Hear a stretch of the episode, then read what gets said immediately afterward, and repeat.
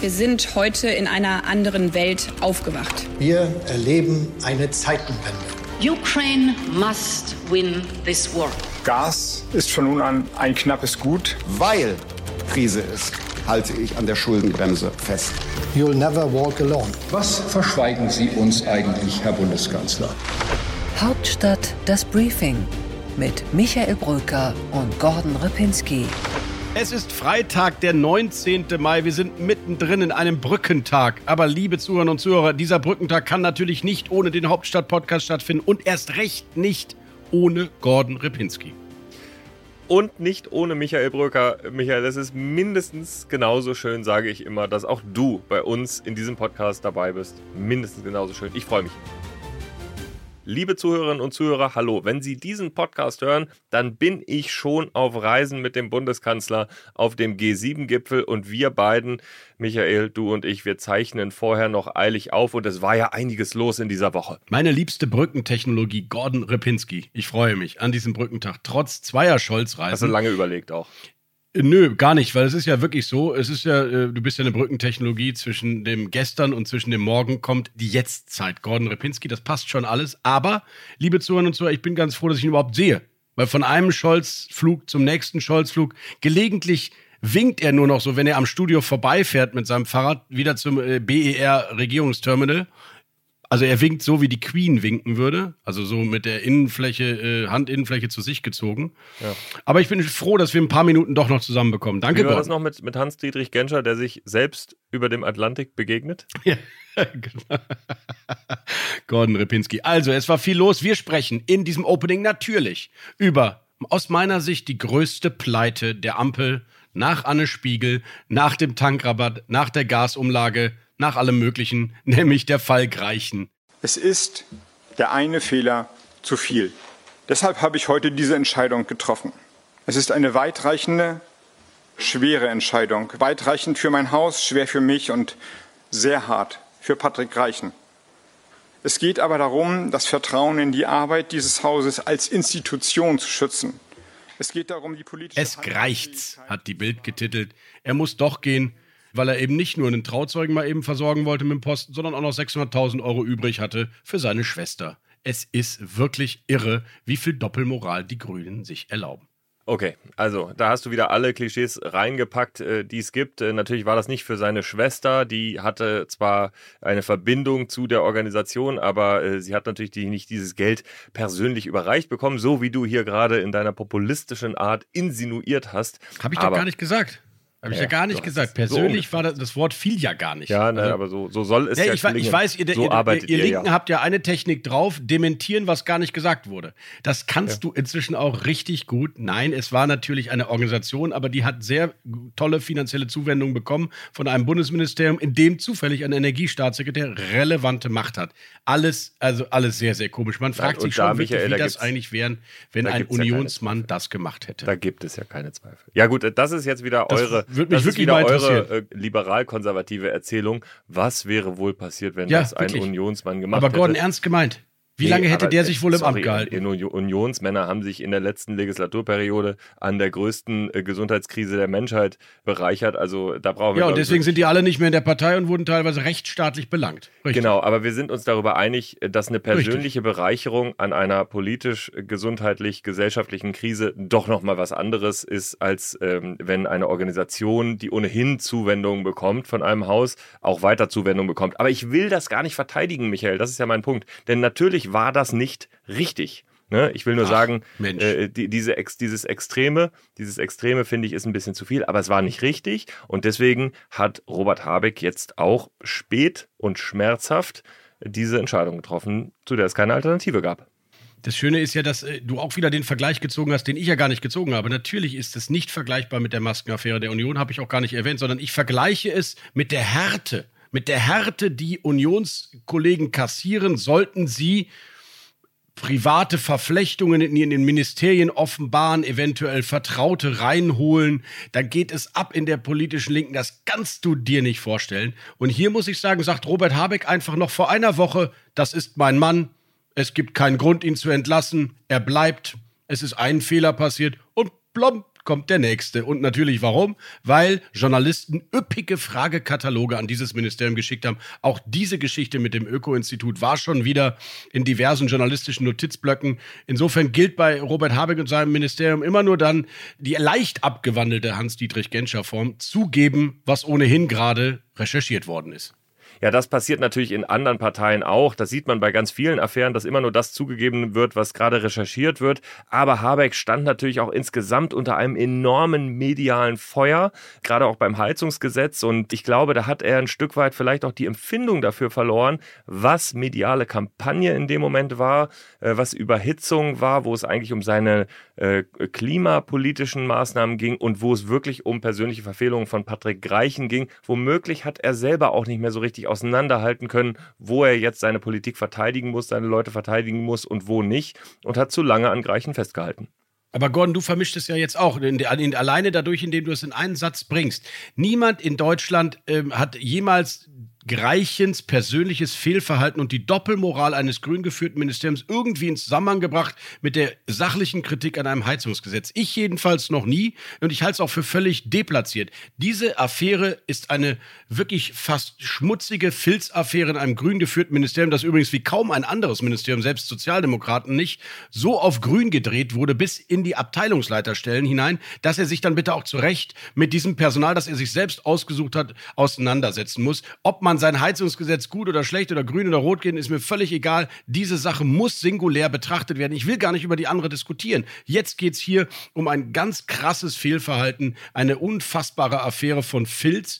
Und das wird die, übrigens die Grünen aus meiner Sicht, Gordon, auf Jahre hinaus beschädigen, dass es so etwas beim Vizekanzler gab. Nichts hat das mit dem Heizungsgesetz zu tun. Ich habe dir ja auch nur versucht, zu erklären, wie ich glaube, dass Robert Habeck durch diese Krisenwochen gegangen ist, emotional. Ich glaube, er hat es für sich natürlich als einen Gesamtangriff wahrgenommen auf seine Leute und auf seine Themen. Und ich glaube, deswegen hat ihm womöglich die Bewertung dessen am Ende nicht so richtig funktioniert mehr, zu sagen, okay, wann muss ich mich vielleicht auch von meinem Staatssekretär trennen und wann nicht. Das war ja die einzige Vermischung, die ich da gemacht habe. Ansonsten, ja, du hast recht, das Ministerium wurde auf grün gedreht. Es ist natürlich auch ein anderes Ministerium. Es ist nicht mehr das Wirtschaftsministerium oder Wirtschaft und Industrie oder Wirtschaft und Digitales oder Wirtschaft und Arbeit, was es früher alles mal war, sondern es ist Wirtschaft und Klimaschutz das erste Mal in der Geschichte dieses Hauses und deswegen sind natürlich völlig neue Referate, Abteilungen und auch eben neue Leute reingekommen. Das ist ja klar. So, aber wo du recht hast, ist, das ist eine schwere Belastung für die Grünen, die sich nicht nur schon ausgewirkt hat, sondern auch noch auswirken wird und die auch für Robert Habeck in all seinen Ambitionen, die er hat, eine echte Schwierigkeit bedeutet. Ja, Gordon, und die aktuellen Vorsatzzahlen belegen das. Die Grünen nur noch bei 15 Prozent. Das sind Werte, die hatten die Grünen übrigens im Bundestagswahlkampf, als gerade wirklich die gesamten kleinen Peinlichkeiten der Annalena Baerbock öffentlich wurden. Also das ist schon ein Tiefstwert der letzten Jahre und ich glaube, dass das hängen bleibt in den Köpfen. Sowohl der Umgang mit der Affäre, weil genau das hat doch Robert Habeck immer gesagt, Gordon. Er will anders kommunizieren, er will anders Politik machen, wahrhaftiger, authentischer, auch zweifelnder und ehrlicher. Und das Gegenteil hat er jetzt im Grunde belegt durch den Durchgang mit dieser Affäre. Das ist eigentlich das Enttäuschende. Und auf der anderen Seite wird aber eben auch klar, es ist nicht so, dass die Grünen ähm, vielleicht mittig argumentativ, sachlich, vernünftig, sondern in Form von Greichen ihre Politik knallhart durchziehen wollen. Es gibt ja auch grüne Kritiker, Gordon, dieses Herrn Greichen, der sehr selbstbewusst, sehr resolut auch in seinen Forderungen und Positionen immer aufgetreten ist, unter anderem die Staatssekretärin Anja Hajduk. Also insofern glaube ich, die Kritik, die zwar nicht öffentlich wurde, aber ist ja auch innerhalb der Grünen groß daran, dass man äh, damit der grünen Sache einen Bärendienst erwiesen hat. Das ist ja das Hauptthema, weil jetzt reden wir gerade eben nicht mehr über die beste Klimaschutzpolitik, sondern wir reden über Doppelmoral Doppelmoral, wir reden über Filz, wir reden über Klüngelwirtschaft. Ja, ich glaube auch, dass es äh, schwierig wird und auch da wieder ein Punkt, wo ich es miteinander vermischen werde, nämlich das Heizungsgesetz ist ja auch alles noch nicht beschlossen. Wir sind da noch mitten im Prozess und natürlich wird es auch Reaktionen geben von einem Christian Lindner, der sich natürlich wahrscheinlich zu einem Teil wenigstens darüber freuen wird, dass es dem großen Konkurrenten nicht ganz so gut geht und dass die öffentliche Stimmung sich auch gegen ihn wendet und äh, dann womöglich auch nochmal an der Stelle vielleicht ein bisschen härter einsteigen wird, als das sonst der Fall wäre. Ansonsten würde ich mal sagen, lass uns mal die Kirche im Dorf lassen. 15 Prozent, ja, das ist jetzt nicht gerade ein Prozentsatz, wo man die Kanzlerkandidatur ausruft. Es ist aber selbst das ist immer noch ein bisschen mehr, als die Grünen bei der Bundestagswahl hatten. Äh, und es ist immer noch ein riesengroßer Wert, auf den man auch aufbauen kann. Und wie sagt man so schön, ein Jahr in der Politik ist eine Ewigkeit und ich glaube, so werden es die Grünen auch angehen. Der Bundestagswahlkampf ist noch eine ganz schöne Weile hin. Zwei Menschen können sich jedenfalls richtig freuen. Bundeskanzler Olaf Scholz, der die SPD gerade auch durch das, worüber wir gleich noch diskutieren werden, wieder etwas stabilisiert in der öffentlichen Wahrnehmung. Und Christian Lindner, der mit seinem Frontalangriff der letzten Monate gegen Habeck und seine Energiepolitik natürlich jetzt auch gestärkt ist. Da hast du völlig recht, denn Greichen war der zentrale Mann der Energiewende. Natürlich wird die FDP, aber auch die Opposition jetzt versuchen, seine zentralen inhaltlichen Punkte, die Gesetzgebung auch zu hinterfragen, wenn der dafür zuständige Mann schon gehen muss. Also da hast du recht.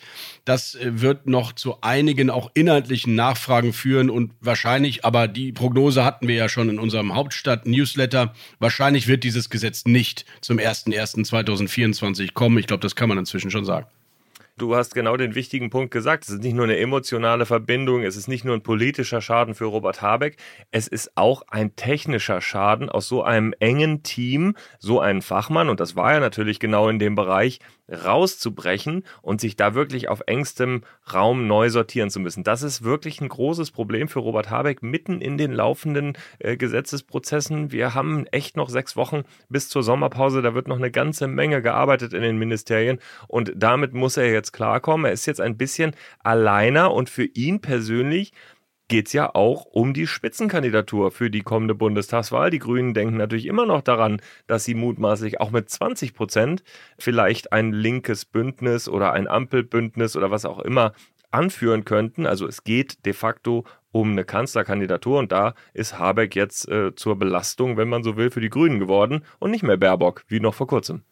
Ja, und in jeder Wahlkampfrede eines Unionsabgeordneten wird das natürlich in den nächsten Jahren kommen. Ich muss auch ganz ehrlich sagen, Gordon, zu Recht, wenn du einem Landesverband des BUND, dem urgrünsten aller grünen Verbände, 600.000 Euro zukommen lässt und zufällig sitzt im Vorstand deine eigene Schwester dann weiß ich ganz genau, wie man das in Wahlkämpfen sehr zugespitzt äh, thematisieren kann und zwar über Jahre hinaus. Insofern, das ist schon ein schwerer Schaden für die Grünen. Ich glaube, dass sie sich nicht so schnell da wieder erholen werden, egal was Annalena Baerbock da auch Gutes auf der Bühne gerade macht oder hinter der Bühne.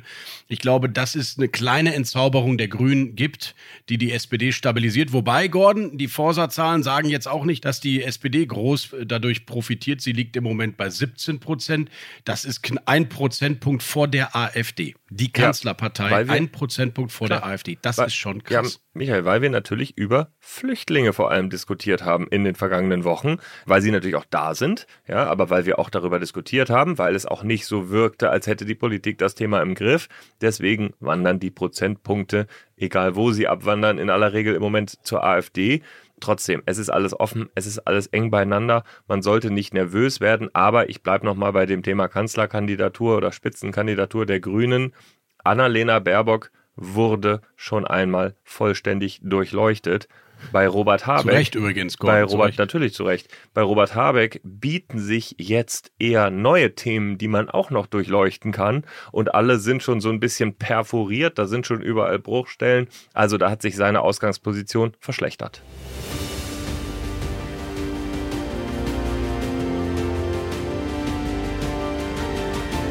Unsere weiteren Themen heute im Deep Dive reden wir über die Olaf Scholz-Kehrtwende in Sachen Ukraine-Unterstützung, einen wichtigen Besuch des ukrainischen Präsidenten und was das für Folgen für die deutsche Verteidigungs- und Innenpolitik mit sich bringt.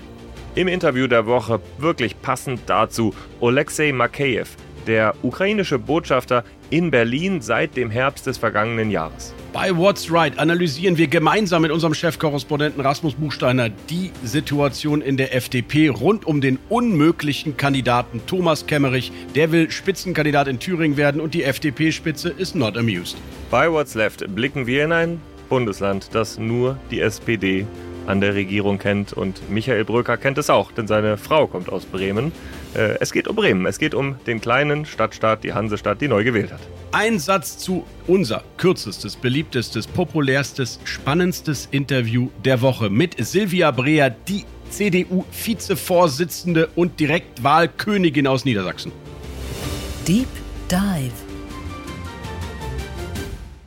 Gordon, du warst diese Woche mit dem Kanzler unterwegs, der ja eine sehr erfolgreiche Deutschlandbesuch des ukrainischen Präsidenten hinter sich hatte und ein richtig dickes, fettes Waffenpaket geschnürt hat. Ist das die Kehrtwende eigentlich in seiner Ukraine-Politik? Erstmal ist es die emotionale Kehrtwende im Verhältnis zwischen Zelensky und Scholz. Die sind jetzt wirklich enger beieinander. Sie duzen sich. Man hatte bei Zelensky auch bei all den Auftritten im Kanzleramt und äh, in Aachen, alle, die dabei waren, haben erzählt, wie gelöst er auch war. Und die beiden haben richtig viel Zeit miteinander verbracht. Also es gab ein bilaterales Gespräch äh, im Kanzleramt, dann gab es die gemeinsame Reise nach Aachen, die Laudatio. Also es war richtig viel Zeit miteinander. Da hat sich echt was getan. Und das ist auch das erste Lieferungspaket, muss man sagen, was ohne zusätzlichen öffentlichen Druck einfach so gekommen ist. Und es ist das größte, was es bisher gab. Also das ist schon wirklich eine große Veränderung, aber die äh, Situation schreit ja auch danach. Wir haben eine Ukraine, die kämpft äh, darum, dass sie wieder vielleicht ein paar Gebiete zurückgewinnen kann. Und global haben wir eine Situation, in der Brasilien oder Südafrika ihre eigene Idee oder China vor allem natürlich ihre eigene Idee von Frieden haben. Und da muss natürlich Europa kraftvoll etwas entgegensetzen. Also die Worte von Zelensky in Berlin waren schon eindrücklich. Er hat einem an einer Stelle gesagt, ähm, ich zitiere, danke für jede Mutter, für jedes Kind, das du gerettet hast, du oder sie. Das war bei der Übersetzung da nicht ganz so richtig zu verstehen, aber jenseits dessen sehr vertraut. Auf der anderen Seite habe ich gedacht, Gordon, na klar, er hat jetzt ja, was er wollte. Jetzt hat er das Spiel der letzten Monate ja auch richtig klug gespielt. Maximalen Druck aufbauen auf Olaf Scholz, sowohl von Polen über die Springer Medien zum Beispiel mit Dauerinterviews von Vitali Klitschko, der immer wieder gesagt hat, da muss mehr kommen. Der Botschafter Melning hat am Ende auch seine Rolle gespielt. Marie-Agnes Strack-Zimmermann. Der Druck war so groß auf Scholz, das hat Zelensky irgendwie auch ganz gut choreografiert und inszeniert, sodass er am Ende bekommen hat, was er wollte.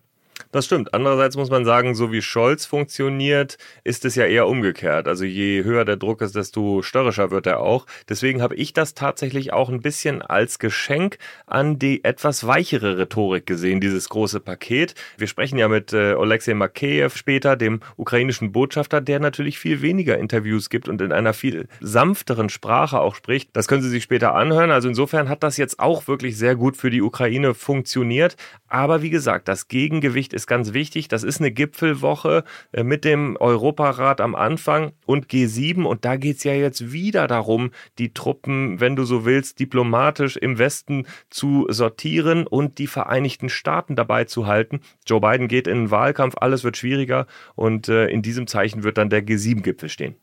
Ich bin sehr gespannt, Gordon. Ähm, auf jeden Fall hat er vielleicht dadurch seine Wiederwahlchancen, das meine ich ganz im Ernst, in zwei oder drei Jahren ähm, gerettet. Denn der Ukraine-Krieg, der Krieg gegen die Ukraine, ist das zentrale Thema seiner äh, ersten Kanzlerschaft, muss man ja klar sagen. Und wenn er jetzt darauf verweisen kann, dass am Ende Zelensky klargemacht hat, Deutschland ist ein echter Freund und ein verlässlicher Verbündeter, niemand mehr über mangelnde oder schlechte oder zu späte Lieferung von Waffen redet, egal was dann passiert, dann hat er doch noch die Kurve bekommen. Aber Gordon, ich verstehe eines nicht. Wenn er es vorbereitet hat, wenn die Industriebestände da waren, die plötzlich aktiviert wurden, wenn es wirklich jeden Tag um Leben oder Tod in der Ukraine geht und er bereit ist, das ohnehin zu geben, warum dann nicht früher? Warum dann nicht vor einem halben Jahr, wenn die Industriebestände dieser ganzen Waffen, die da jetzt geliefert werden, doch da waren? Die sind doch nicht neu gebaut worden. Teilweise doch. Die Iris-T zum Beispiel werden ja wirklich frisch vom Produktionsband runtergezogen. Teilweise werden die Produktionen noch beschleunigt äh, und schon verkaufte Modelle gehen jetzt stattdessen in die Ukraine und andere müssen warten. Also da würde ich eigentlich widersprechen und sagen, manche Dinge standen bei der Industrie, also zum Beispiel die alten Panzer, die standen bei der Industrie, das ist richtig, die alten Leoparden andere Dinge wurden auch vorgezogen. Und äh, dann ist es natürlich sehr politisch in der Choreografie. Irgendwann kommt Zelensky nach Europa und dann bringt man ihm auch oder gibt ihm auch etwas mit, nämlich dieses Paket. Und ähm, so war es ja im Prinzip. Er ist durch die europäischen Hauptstädte gegangen und jeder hat eine Zusage gemacht und man muss einfach sagen, die stärkste, kräftigste Zusage, die kam aus Deutschland. Gordon, ich gebe jetzt hier offiziell einfach mal zu, ja, das hat der Olaf Scholz gut gemacht. Das war eine gute Woche für ihn. Ich bin gespannt, ob das so bleibt, denn die nächste große Debatte ist ja schon am Horizont. Die schöne, große, neue Kampfjet-Koalition. Das freut uns Journalisten endlich wieder eine Alliteration. Niederlande, Großbritannien legen vor, wo bleibt der Kanzler? Tja, ich glaube, der Kanzler ist ja im Moment gar nicht so gefragt in dieser Debatte, auch wenn er immer wieder gefragt wird von außen. Aber äh, der Ukraine geht es ja um F-16-Flugzeuge, nicht so sehr um Eurofighter, schon gar nicht um Tornados. Das hat äh, zwei Vorteile. Erstens einen technischen Vorteil. Die Eurofighter sind viel zu kompliziert zu bedienen. Und äh, zweitens einen sicherheitspolitischen Vorteil, wenn du so willst, weil die Eurofighter bis zu, ich glaube, 3000 Kilometer ins Land rein schießen könnten. Das heißt, die könnten von ukrainischem Territorium aus weit in Russland hinein äh, Ziele treffen. Und dann würde es natürlich immer schwerer werden, dass man nicht mit westlichen Waffen, und so wurde es abgemacht, in Russland auch äh, Ziele bombardiert. Und äh, deswegen gibt es da eine, eine, inhaltliche Skepsis. Aber eben die Ukrainer wollen unbedingt auch eher diese F-16-Bomber. Das heißt, ich glaube, wir laufen da jetzt auf eine Situation hin, in der tatsächlich jeder das liefert, was er am besten kann, was er am besten an Material anzubieten hat. Ist bei Deutschland natürlich insbesondere der Kampfpanzer Leopard und da glaube ich, werden wir auch noch mehr sehen als das, was wir bisher hatten. Ja, Gordon, Hauptsache, und das ist doch die große Hoffnung, wir nähern uns irgendwann einer Art von Kriegsende. Die Offensive der Ukraine steht unmittelbar bevor. Die äh, Offensive der Russen war nicht zu sehen. Äh, man hofft, dass jetzt die Friedensbemühungen in irgendeiner Form noch eine neue Dynamik äh, bekommen. Was sagt eigentlich dazu der Kanzler? Was gibt es da Neues? Ja, da fand ich, hat er jetzt auf der Reise in Island einen ganz interessanten Satz gesagt, den ich so in der Form von ihm noch nicht so häufig gehört hatte, nämlich ein Frozen-Konflikt ist keine Option. Und ähm, gerade in den ersten Monaten nach dem Krieg hatte man das Gefühl, es gibt so ein bisschen eine Vorsicht, da zu viele Waffen zu liefern, damit die Ukraine nicht zu forsch nach vorne geht. Und ich habe dann aus Regierungskreisen auch immer wieder gehört, vielleicht ist auch die einzige nicht eskalierende Situation die, in denen sich tatsächlich die Truppen irgendwann ermüden in einer Situation, in der sie sich eingegraben haben. Also ein echter Frozen-Konflikt.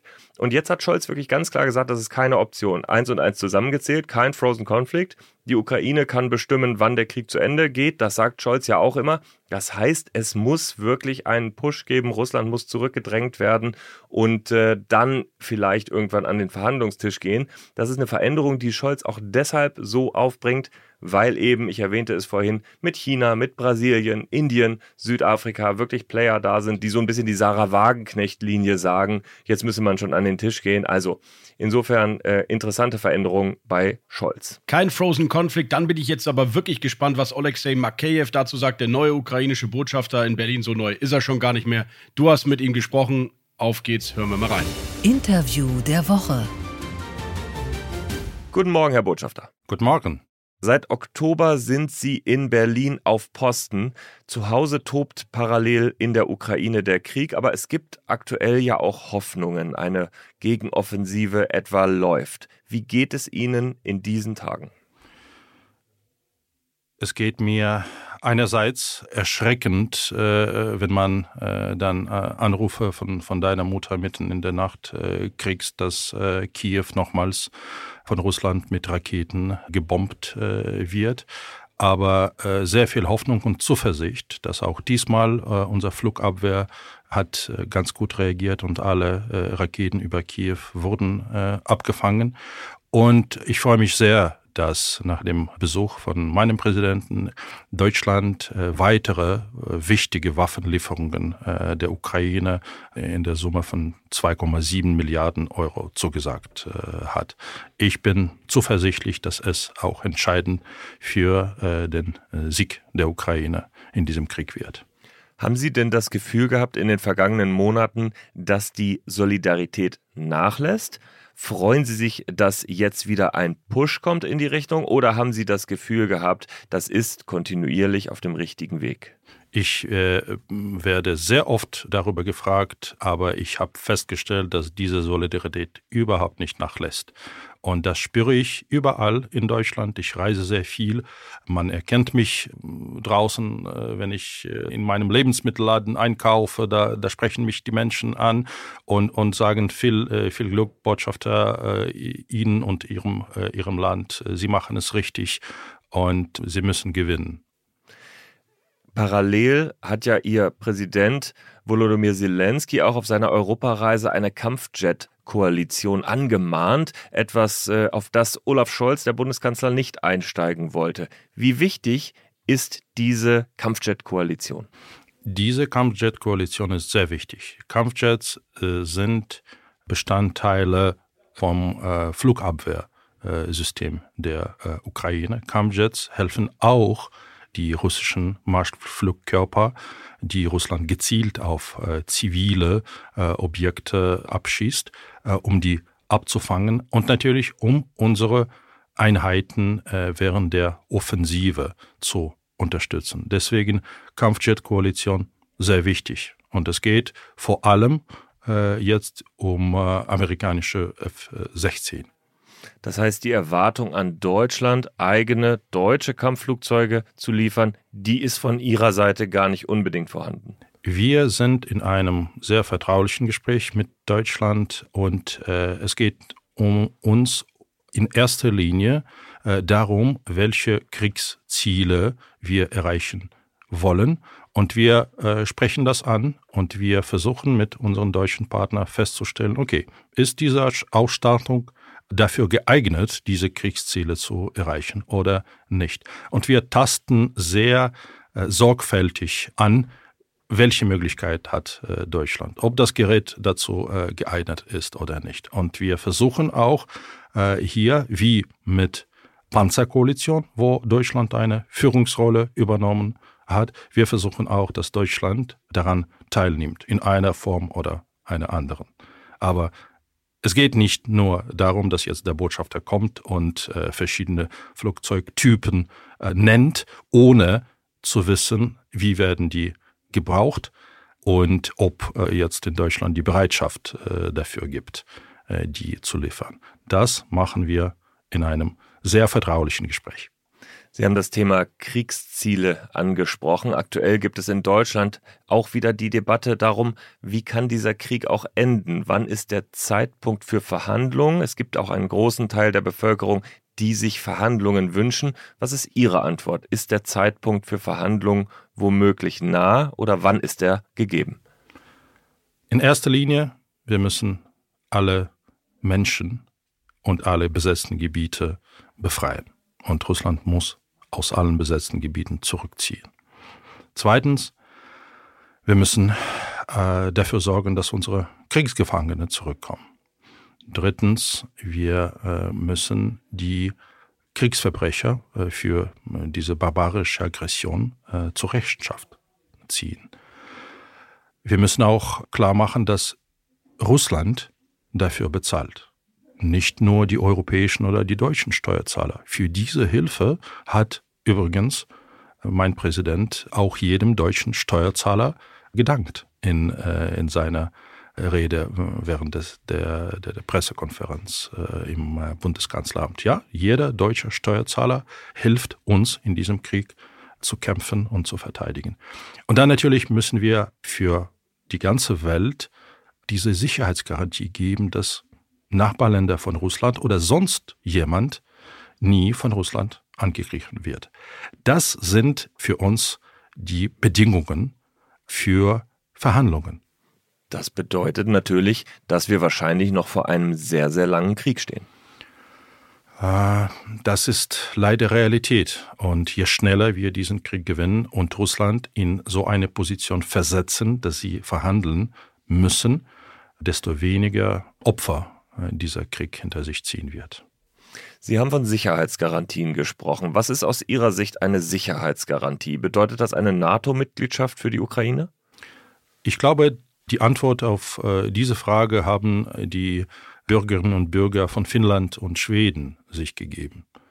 Man hat begriffen, dass es heutzutage in Europa keine bessere Sicherheitsgarantie gibt als NATO-Mitgliedschaft. Und das haben äh, auch, glaube ich, sehr viele in Deutschland noch nicht begriffen, dass eigentlich diese NATO-Mitgliedschaft äh, ist eine sehr gute Garantie für Deutschland und für jeden Bürger, dass hier die Raketen nicht einfliegen.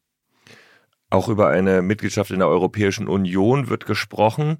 Die Ukraine ist äh, interessiert, auch die Europäische Union hat sich geöffnet. Was ist Ihnen denn aktuell wichtiger? Was ist das Bündnis, zu dem Sie sich mehr hingezogen fühlen, womöglich auch, wo sie auch mehr Sicherheit erwarten und mehr Hoffnung für die Zukunft schöpfen? Wissen Sie, in ukrainischer Sprache, es ist fast untrennbar. Wir sprechen immer von der europäischen und euroatlantischen Integration.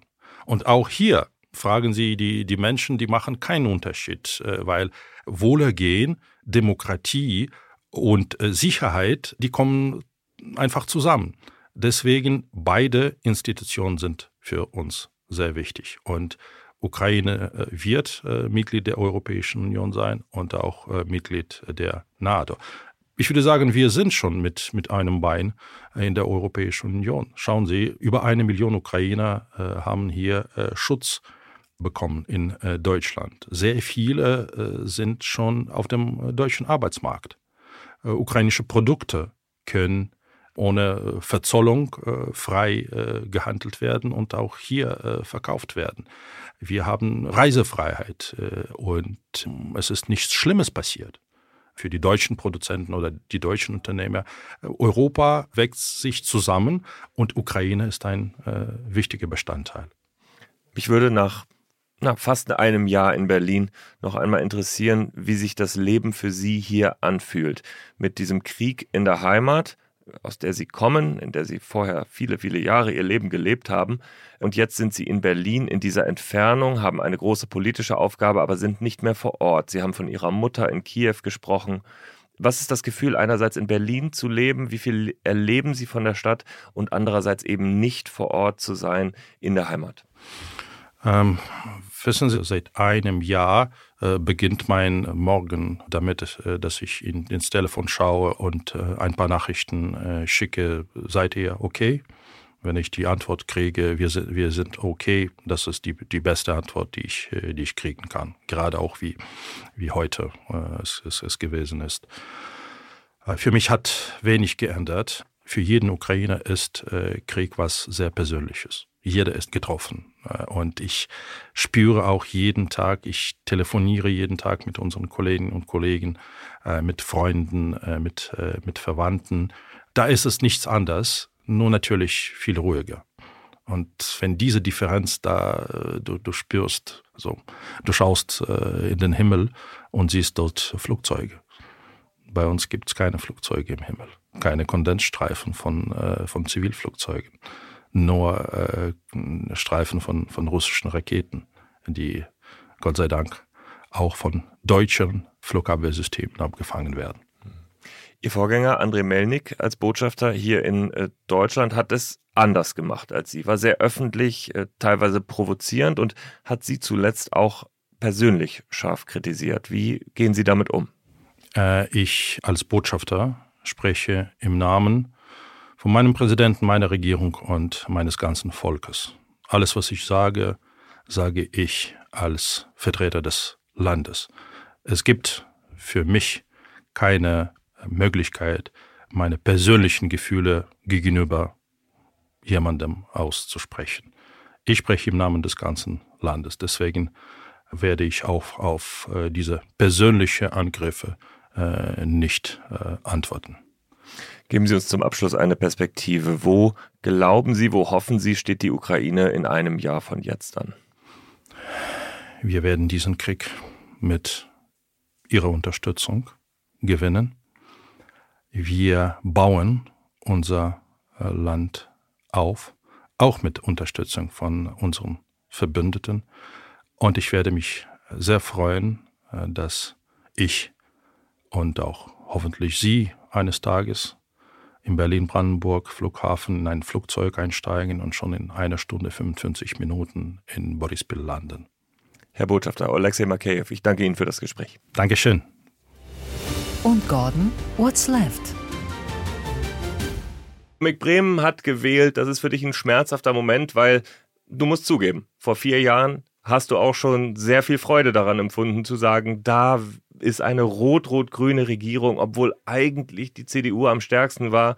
Mensch, das hättest du dir doch eigentlich auch heimlich gewünscht, oder? Dass die CDU wieder am stärksten ist und Rot-Rot-Grün dagegen regiert, damit du deine Erzählung aufrechterhalten kannst. Ich brauche keine Erzählung, Gordon. Ich brauche nochmal, ich weiß, es tut euch Linken immer wieder weh, die ihr von der Ideologie kommt. Ich brauche einfach nur ein Stadt Hauptstaat, der funktioniert. Und da ich persönlich für Verbindung zu Bremen habe, weil meine Frau daherkommt und ich Bremen wirklich mag, eine sehr schöne, charmante, entspannte Stadt.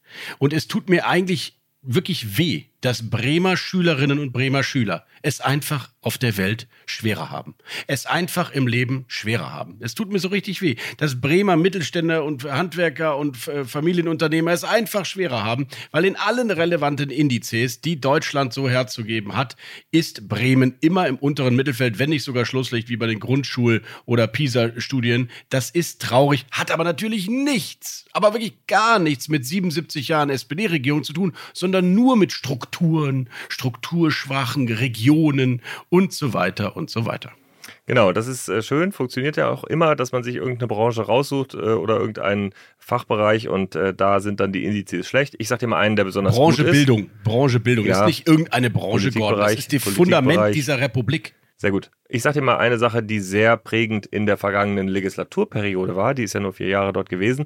Das ist die Corona-Pandemie. Da ist das Bundesland Bremen am besten durchgekommen. Mit den besten Statistiken, wenigsten Infektionszahlen, wenigsten äh, Toten, äh, die äh, gestorben sind daran.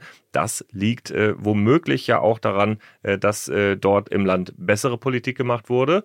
Die Länder haben es ja sehr individuell teilweise geplant. Also da gibt es dann auch Erfolge zu verzeichnen die genau in diese Legislaturperiode fallen. Vielleicht wurde ja auch das tatsächlich dann berücksichtigt. Wir wissen es nicht. Herr Bovenschulte ist durchaus ein äh, vernünftiger, muss man auch sagen. So ein bisschen ist das die Weilerisierung der deutschen Sozialdemokratie braver, bodenständiger, nicht allzu aufregender Spitzenkandidat tut der SPD gut, wie Stefan Weil in Niedersachsen, hier auch äh, Herr Bovenschulte. Aber die Grünen sind den äh, Sozis ein bisschen abhanden gekommen und jetzt kommt es vielleicht dann doch für Bremen, zumindest für eine ganz, ganz, ganz kleine Mini, Mini, Mini-Wende.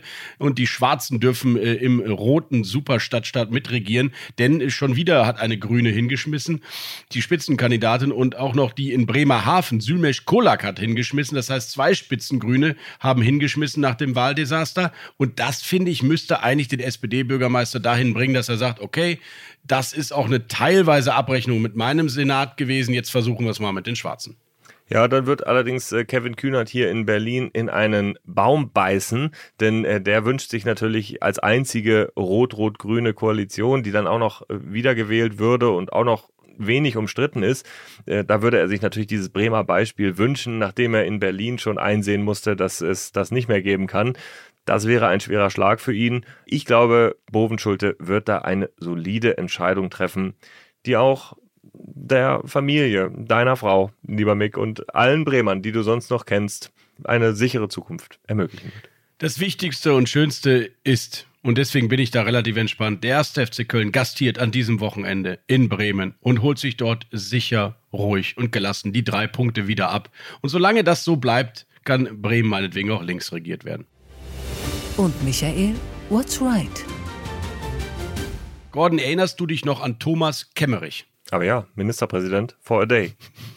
Ministerpräsident for äh, a couple of hours. Ich glaube, es waren zwei oder drei Tage, ich weiß gar nicht mehr, vier Tage. Ich glaube, er war der kürzeste Ministerpräsident in Deutschland, trägt deswegen auch nicht offiziell den Titel Ministerpräsident AD. Das wäre aber auch noch schöner, denn der Mann hat einmal in seinem Leben historisch ja gesagt, wo er hätte Nein sagen müssen, nämlich bei der Wahl zum Ministerpräsidenten vor drei Jahren in Thüringen durch Stimmen der AfD. Und dann gab es den großen Knatsch mit FDP-Chef Christian Lindner, der zu ihm gefahren ist und im Auto noch mit Olaf Scholz telefoniert hat und Olaf Scholz, dem damaligen Finanzminister, gesagt hat, entweder der Kemmerich tritt jetzt zurück oder ich. Da ging es spitz auf Knopf. Jedenfalls, Gordon, so ist Politik. Dieser Kemmerich will wieder antreten, nächstes Jahr in Thüringen. So ist es. Und das tut er aus einer Rolle heraus, die wirklich völlig ungeklärt ist, auch innerhalb der FDP, äh, die ja gesagt hat, äh, dass sie sich zum Beispiel an so einem Wahlkampf dann finanziell nicht beteiligen würde. Diese Figur Kemmerich, der da irgendwie in Thüringen so vor sich hinarbeitet, äh, fast unbeobachtet in den vergangenen Jahren, dieser Figur hat sich Rasmus Buchsteiner, unser Chefkorrespondent, mal genähert auf eine sehr, sehr lesenswerte Weise in unserer Coverstory und wir haben vorab einmal mit ihm darüber gesprochen.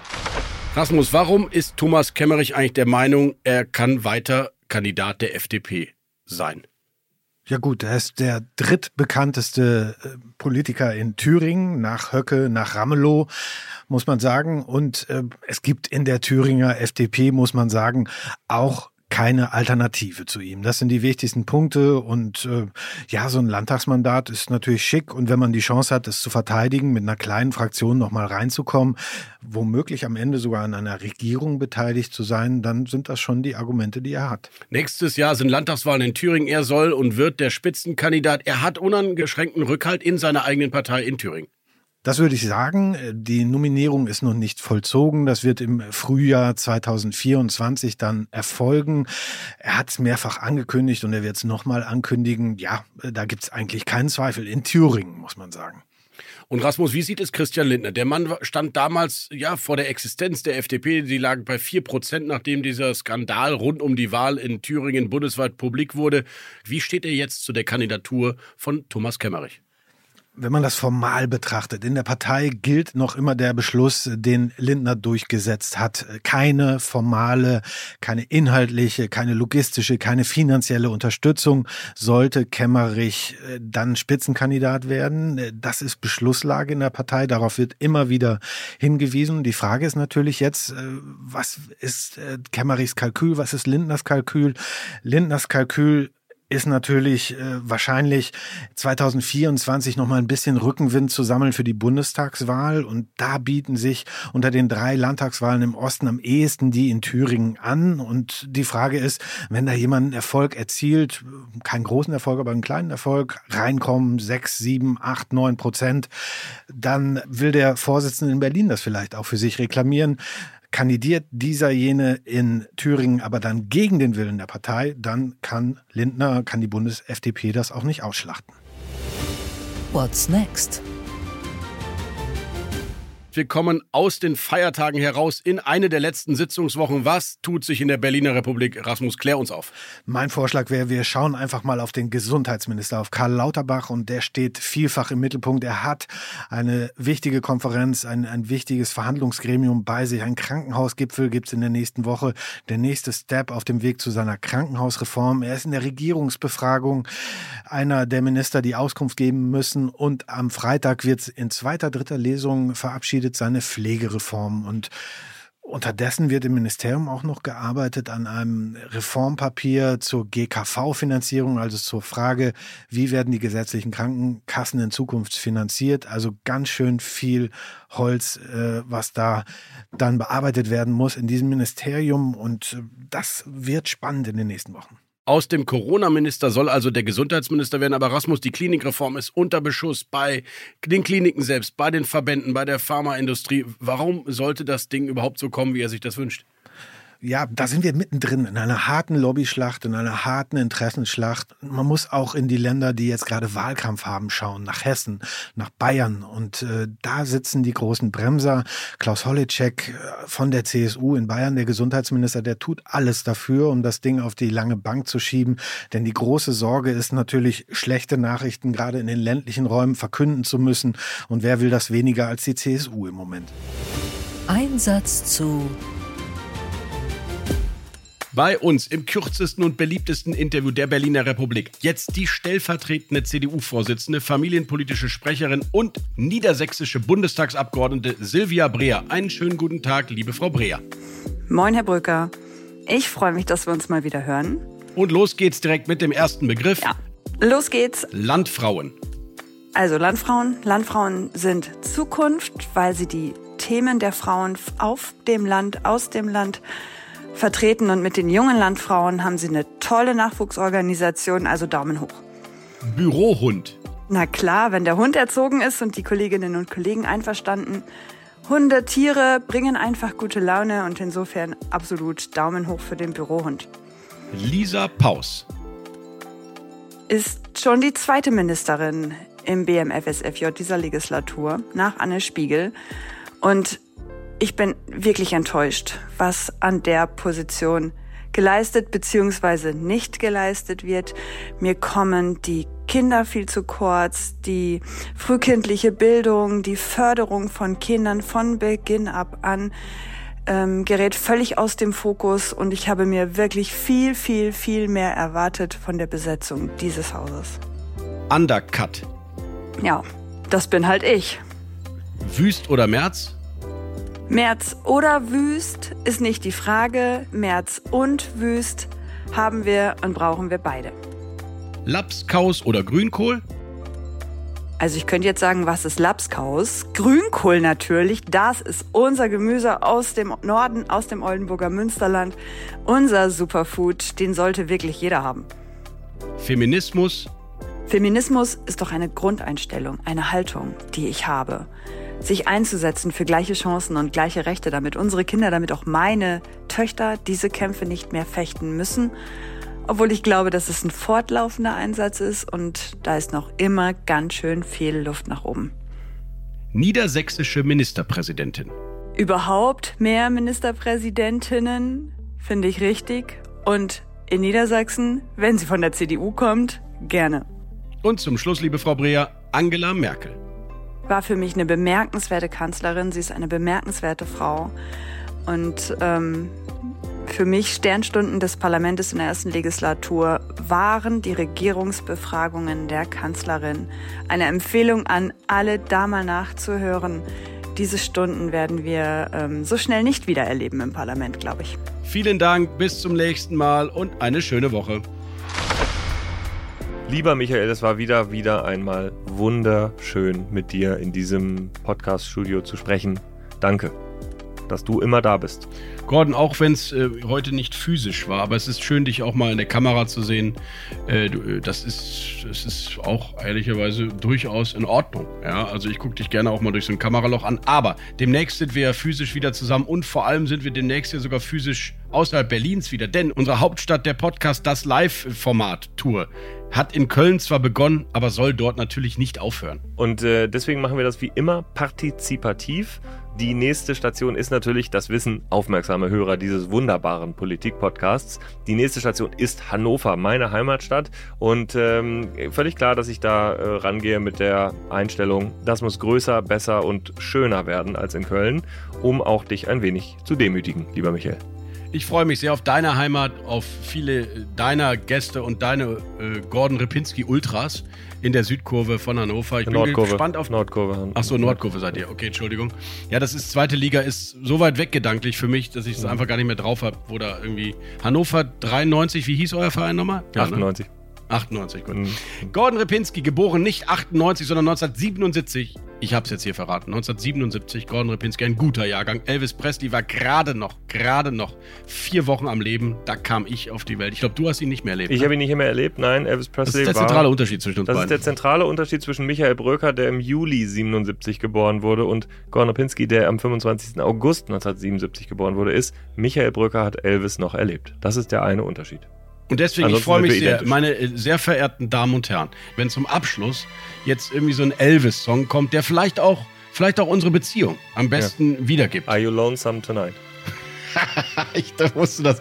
Ich dachte bei dir eher an Jailhouse Rock. Ja, machen Elvis, machen einen guten Elvis-Song. Ich würde Devil, Devil in the Skies ist gut, oder? Aber äh, was ich empfinde, wenn ich an Gordon Repinski denke, Love Me Tender. Ja, Vorsicht, eine Sache vorab noch, lieber Michael, bevor wir hier rausgehen. Wir sind nach wie vor für den Deutschen Podcastpreis im Rennen. Also, Deutscher Podcastpreis bitte eingeben äh, und dann bei Nachrichten und Politik den Hauptstadt-Podcast, Hauptstadt das Briefing, finden und in ganz kurz abstimmen. Das alles dauert insgesamt ungefähr 18 Sekunden.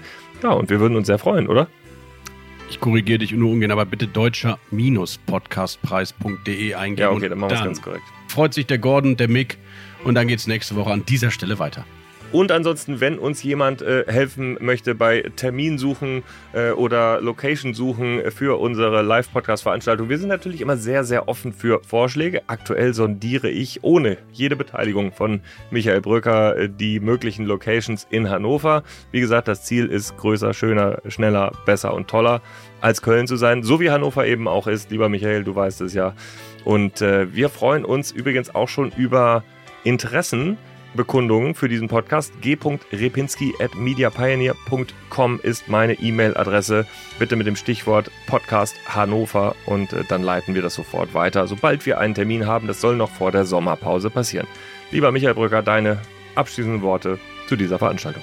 Danke Elvis, äh, danke Gordon Repinski. Es war mir ein Fest und eine Ehre. Auf bald, bleiben Sie uns gewogen, voten Sie, geben Sie uns fünf Sterne, kommen Sie zum Deutschen Podcastpreis bringen Sie uns groß raus und kommen Sie nach Hannover. Wir freuen uns. Ihr Gordon Lipinski.